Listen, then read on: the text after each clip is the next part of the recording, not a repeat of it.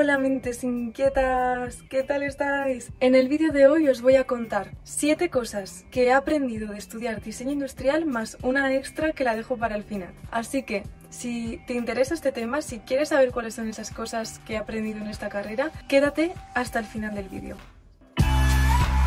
Primera cosa, el diseño no es arte. Si todavía no has estudiado esta carrera, esto te sorprenda. ¿Cómo que el diseño no es arte? El diseño no es arte, pero ¿cómo puede ser claro que es arte? Pues no, el diseño no es arte. Quizás haga un vídeo específico de esto, quizás esté ya hecho este vídeo, entonces tendrías por aquí una tarjetita que te llevaría a él. Pero si no está hecho todavía, suscríbete y por si acaso voy a dar una pequeña explicación. Lo que aprendí el primer año de carrera es que el diseño no es arte. Y es que no es arte porque el arte es algo que hace una persona para expresarse bueno, puede tener algún objetivo en concreto, por ejemplo, una crítica política o algo así. El artista utiliza su propio criterio. No tiene por qué tener ningún tipo de planificación ni nada así. Sin embargo, el diseño industrial es la creación de un producto que no tiene que ser su objetivo el ser bonito, sino que también tiene que ser funcional, tiene que ser ergonómico, que se adapte a las medidas de las personas, tiene que encajar en un tipo de mercado, en un tipo de sector y está enfocado por y para el usuario. El diseñador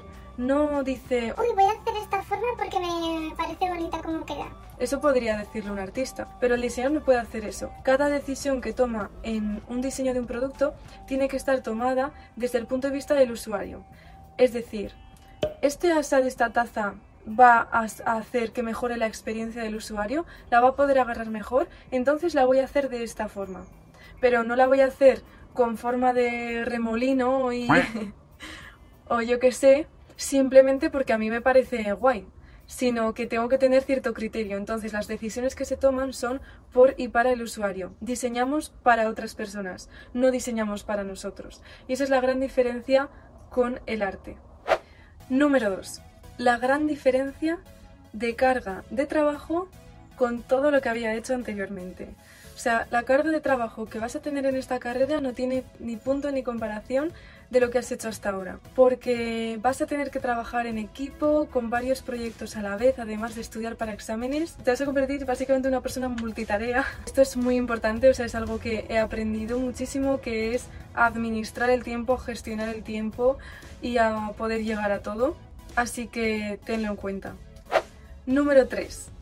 Está la típica frase de en el instituto tienes que estudiar de todo, pero ahora que estudio mi carrera voy a estudiar lo que me gusta. Y no es así. No por estudiar la carrera que te gusta te va a gustar todo de ella. En diseño industrial en concreto aún se aplica más, porque supongo que si estudias la carrera de matemáticas, pues todo lo que ves son distintas formas de las matemáticas, ¿no? Entonces todo lo que ves son asignaturas de matemáticas básicamente, entonces es más fácil que todo te guste.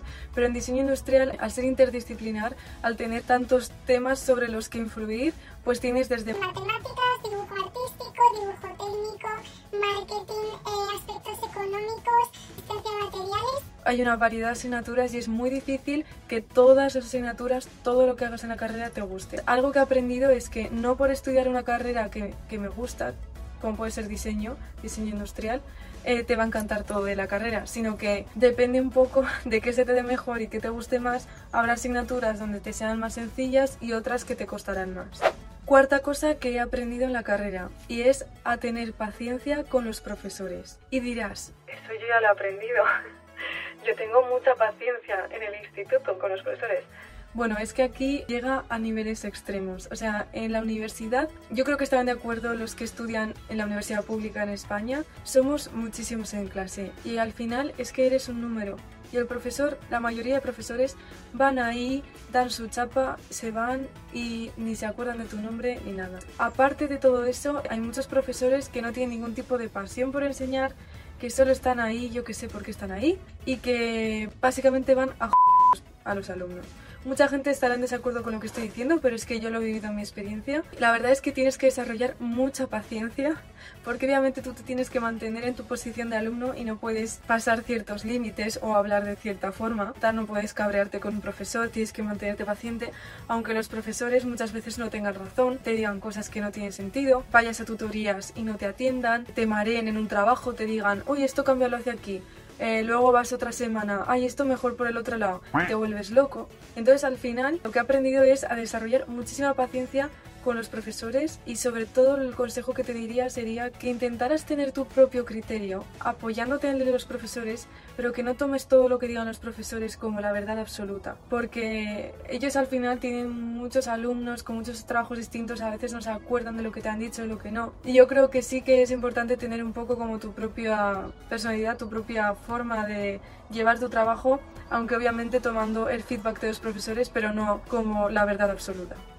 Número 5. La quinta cosa que he aprendido en esta carrera es que hay perfiles de compañeros de distinto tipo. Se ha aprendido a lidiar con distintos tipos de personas. ¿Por qué? Pues porque una cosa curiosa de esta carrera es que te encuentras con tres tipos de alumnos. Mm, alumno número uno, es ese alumno que le gusta la ingeniería, que le gustan las matemáticas, la física, es que es como más cuadriculado, que yo que sé por qué se ha metido a esta carrera pensando que es una ingeniería más. Entonces, ese tipo de alumno se siente como pez en el agua con este tipo de asignaturas, pero luego con asignaturas como marketing, como creatividad, se sienten súper perdidos, eh, les da pánico hacer presentaciones, etc.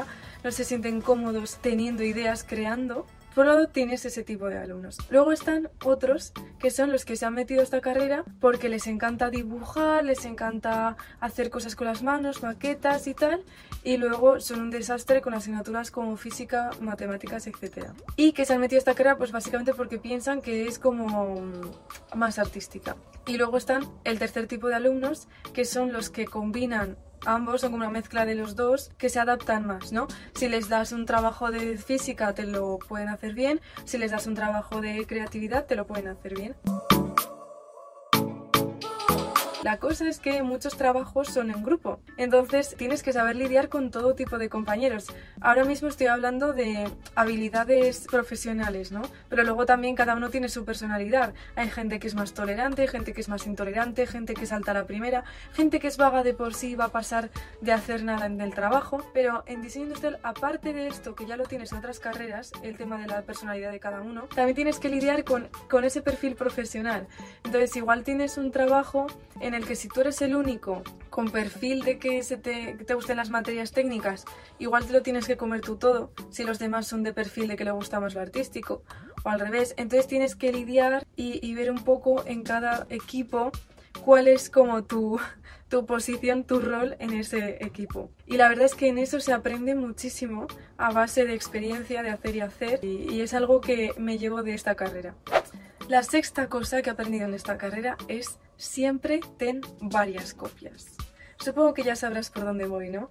Es decir, de todo lo que hagas, todos los archivos que empieces, acuérdate de darle a guardar. No lo guardes solo en tu ordenador, porque te puede fallar justo el día de antes de la entrega. Ten siempre un pendrive o un disco extraíble, hazte varias copias, súbelo a la nube, lo que sea. Pero ten mucho cuidado en esto, porque es que te puede arruinar una asignatura. Así que esto es muy importante. La séptima cosa que he aprendido en esta carrera es a hablar en público. Y me parece tan importante, súper importante, y me alegro muchísimo de ello, porque desde el primer minuto, el primer trabajo que tuvimos que hacer, nos obligaron a exponerlo delante de toda la clase. Y realizar una última producción. Como veis en esta planificación estratégica se pueden ver tres ramas muy diferenciadas, que son las personas, los medios y la producción.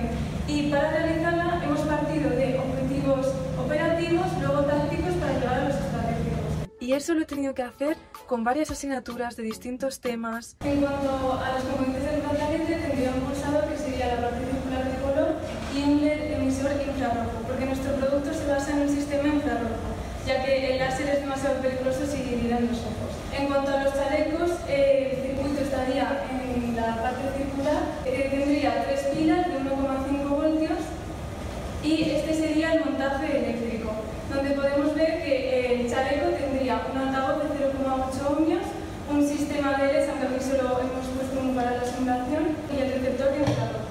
De distintas formas, distintos métodos, por ejemplo, con las diapositivas en modo automático y tener que adaptarte tú las diapositivas, con vídeo, explicando una maqueta. Entonces vamos a hacer la demostración, que pase la modelo.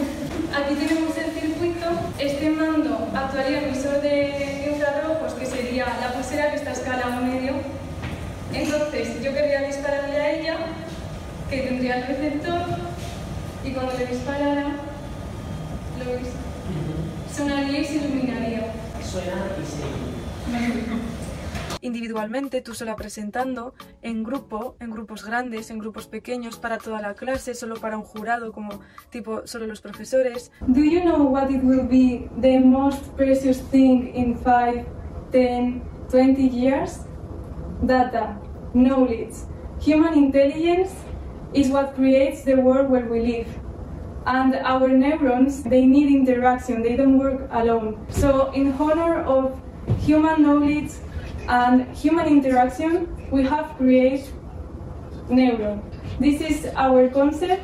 It's a modular product family that fits in every environment. Es algo que vas a aprender y que te va a ayudar muchísimo ya en general en el ámbito profesional porque creo que es imprescindible que una persona pueda hablar en público y que no tenga ningún tipo de problema. Y yo me acuerdo la primera vez que pensé, madre mía, qué nervios, es que yo soy súper tímida, ¿cómo lo voy a hacer? Aprendes a tener confianza en ti mismo cuando te tienes que exponer a los demás. Entonces esa es otra cosa que te llevas de esta carrera y creo que es algo que se trabaja en especial en esta carrera. Porque tengo otros amigos que han estudiado, por ejemplo, ingeniería informática, ingeniería industrial, economía, y en esas carreras suelen ser trabajos más individuales, donde no tienes por qué exponer nada. Y otro punto es que siempre vas a tener un feedback, una crítica a los profesores, siempre de tu proyecto en cada presentación. Entonces, eso también te hace desarrollar esa capacidad de ser tolerante, aunque te estén criticando algo que te duele en el alma, porque has estado trabajando en ese proyecto durante cinco meses. Entonces, eso desde luego me lo llevo de esta carrera. Y ya, como este vídeo ha sido un poco intenso, y habrás pensado, madre mía, no me meto diseño industrial ni de... porque voy a sufrir muchísimo y no voy a tener tiempo de nada. Os voy a decir ya la número 8, la extra, que es para dar un poco de motivación al final del vídeo y es que vas a llegar a todo si te lo propones. O sea, se puede llegar a todo y yo lo tengo demostrado. Lo que pasa es que hay que saber organizarse. Pero si tú quieres, vas a poder estudiar diseño industrial y tener vida social y hacer prácticas y montarte un canal de YouTube si quieres, ponerte a hacer música, mm, lo que quieras. Tú eres capaz de combinar hobbies y diseño industrial, pero desde luego va a ser duro, no va a ser tan fácil como en otras carreras quizás, porque esta carrera tiene mucha carga de trabajo detrás por parte de los alumnos, no solo estudiar, sino hacer trabajos prácticos que conllevan tiempo, pero se puede. Y este es el último mensaje que quiero transmitir con este vídeo, que se puede, que si te organizas puedes llegar a todo. Y eso es otra cosa que he aprendido de esta carrera a gestionar mi tiempo. Hasta aquí el vídeo de hoy, espero que os haya gustado, que os haya parecido interesante. Si tenéis dudas sobre esta carrera, sabéis que este canal está lleno de vídeos y siempre podéis dejarme vuestras dudas en los comentarios. Espero que os haya gustado, muchísimas gracias por verme y como digo siempre, no dejéis de crear.